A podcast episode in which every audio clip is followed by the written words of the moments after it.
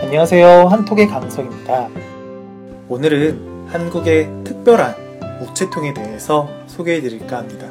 먼저 본문 내용부터 듣고 오도록 할게요. 편지를 쓰는 사람이 거의 없어지면서 우체통도 급속도로 없어지고 있다. 하지만 그 와중에 느린 우체통이 많은 사람에게 사랑을 받고 있다. 느린 우체통은 추억을 기억할 만한 명소에서 운영되고 있는데 보통 우체통과 다르게 느린 우체통은 6개월에서 1년이 지난 뒤에 편지가 도착한다. 빠른 속도에 익숙해진 현대인에게 추억과 기다림의 미학을 전해주고 있다. 네. 배송이 6개월 혹은 1년이 넘게 걸리는 우체통이 있다. 라는 내용의 글이었습니다. SNS 시대라고 하죠. 우리는 우리의 생각과 말을 인터넷을 통해 쉽게 표현하고 소통하는 시대에 살고 있어요. 그러다 보니 편지를 보내고 받는 것은 우리 사회에서 굉장히 먼 이야기가 되었어요.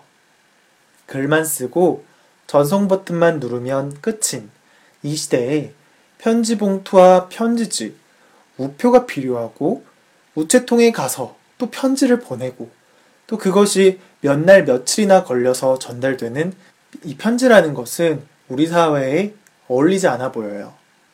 이러다 보니 예전만 하더라도 동네마다 하나씩은 보였던 우체통이 하나 둘 줄어들면서 이제는 굳이 편지를 보내려고 해도 우체통을 찾기가 어려워요.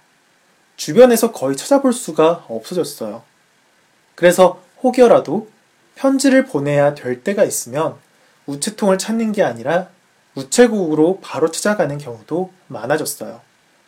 이렇게 점차 우리의 기억에서 사라져 가기 시작한 우체통이 6개월 혹은 1년이나 넘게 걸리는 훨씬 더 느린 우체통으로 바뀌면서 사람들의 사랑을 많이 받게 되었다라는 거예요.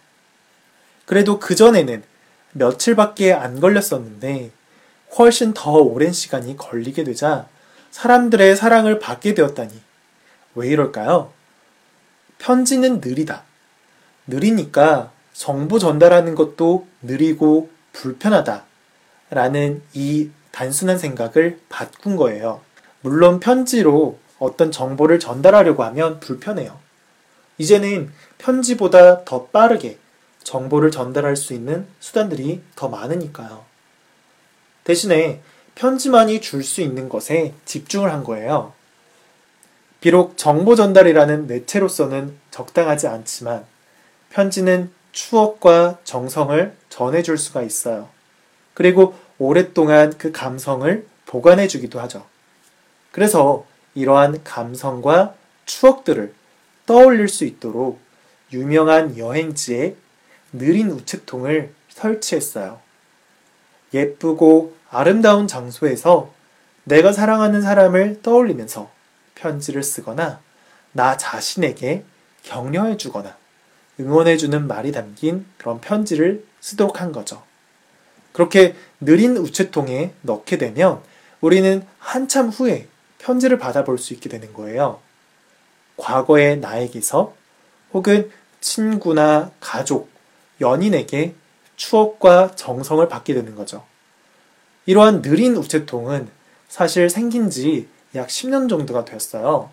그래서 처음에는 한두 군데만 있었는데 이 느린 우체통이 이제는 전국적으로 다양한 관광지에 설치되었어요. 그리고 각 지역마다 제각기 특색이 다른 느린 우체통이 생기게 되었어요. 원래 처음에 느린 우체통이 1년 후에 받아볼 수 있는 우체통으로 시작했지만 6개월, 1년을 선택할 수 있는 좀 더 다양성 있는 우체통으로 바뀌기도 했고 또 어떤 곳에서는 정해진 기간이 되기 전에 편지를 받아보는 장소를 바꿀 수 있거나 혹은 아예 편지를 받지 않게 하는 등 어, 뭐 지역마다 제각기 다른 느린 우체통으로 발전하게 되었어요. 네. 오늘 내용도 잘 이해가 됐나요? 자, 오늘 내용도 잘 이해가 됐다면 다시 한번 본문 듣고 오도록 할게요. 편지를 쓰는 사람이 거의 없어지면서 우체통도 급속도로 없어지고 있다. 하지만 그 와중에 느린 우체통이 많은 사람에게 사랑을 받고 있다. 느린 우체통은 추억을 기억할 만한 명소에서 운영되고 있는데 보통 우체통과 다르게 느린 우체통은 6개월에서 1년이 지난 뒤에 편지가 도착한다.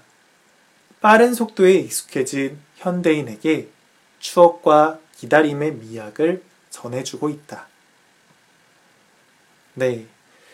편지는 기대와 행복을 상징하죠. 비록 시대의 흐름에 따라 예전만큼은 아니더라도 추억을 되새겨주고 힘을 내게 해주는 편지를 주고받는 것은 어, 굉장히 큰 의미가 있는 것 같아요. 워낙에 빠르고 실시간으로 소통하는 세상이지만 느린 만큼 더더욱 큰 가치를 줄 수 있는 건 편지가 아닐까 싶어요. 네. 어, 사실 이 느린 우체통은 굉장히 멀리 여행을 가지 않더라도 가까운 뭐 서울에, 서울에서도 볼 수가 있어요. 명동이라든가 북악 스카이웨이에 가기만 하더라도 이 느린 우체통을 찾아볼 수 있다고 하니까요. 한국에서 계속 계시는 분들이라고 하면 이 느린 우체통을 한번 이용해 보면 어떨까 싶네요. 네, 오늘은 여기까지 하도록 하겠습니다. 오늘도 저와 함께 들어주셔서 감사하고요. 저는 또 다음 시간에 다른 내용으로 찾아오도록 하겠습니다.